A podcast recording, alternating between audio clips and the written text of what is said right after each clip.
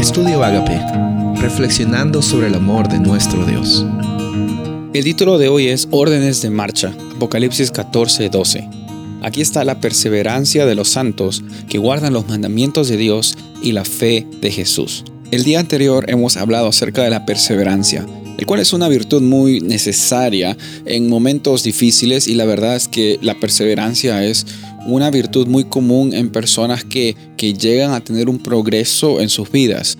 Muchas veces nos damos por vencido cuando las cosas no nos salen bien en la primera o en la segunda vez que lo intentamos. Sin embargo, la perseverancia nos ayuda a mantenernos firmes en las metas que hemos establecido en nuestras vidas para que sin importar el resultado, nosotros estamos afianzándonos en una meta mayor que un resultado a corto plazo. Un ejemplo es haciendo ejercicios. Si tú eres perseverante en los ejercicios, obviamente la primera semana que vas a estar haciendo ejercicios te va a doler tu cuerpo y no vas a querer hacerlo más. Y dijiste, ya hice ejercicios por toda la semana. Sin embargo, eh, vemos que la perseverancia es la clave de una vida constante que va a llevar salud física cuando haces ejercicios de una forma perseverante. Por eso aquí vemos en Apocalipsis 14 que la cualidad de las personas que siguen a Jesús es la perseverancia.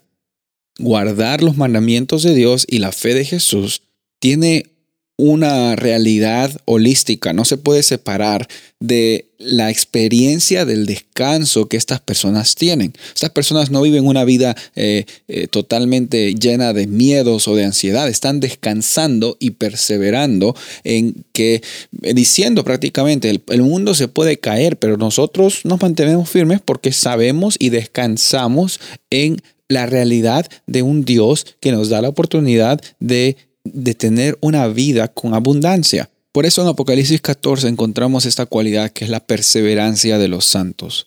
Perseverancia es no dejarnos eh, vencer, no dejarnos llevar por el día a día, por las incertidumbres, sino darnos cuenta por fe, creer de que Dios tiene un presente con abundancia para nosotros, tiene un futuro también con eternidad.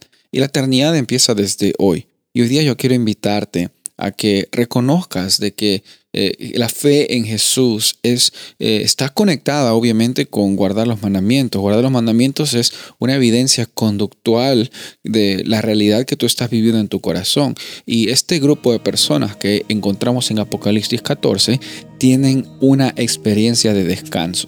Muchas personas usan Apocalipsis 14 como una razón para decir, mira, eso es lo que tú tienes que tener.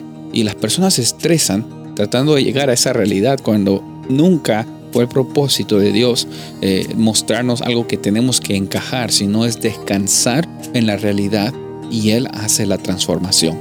¿Confías en esa transformación que Dios tiene para ti? Soy el pastor Rubén Casabona y deseo que tengas un día bendecido.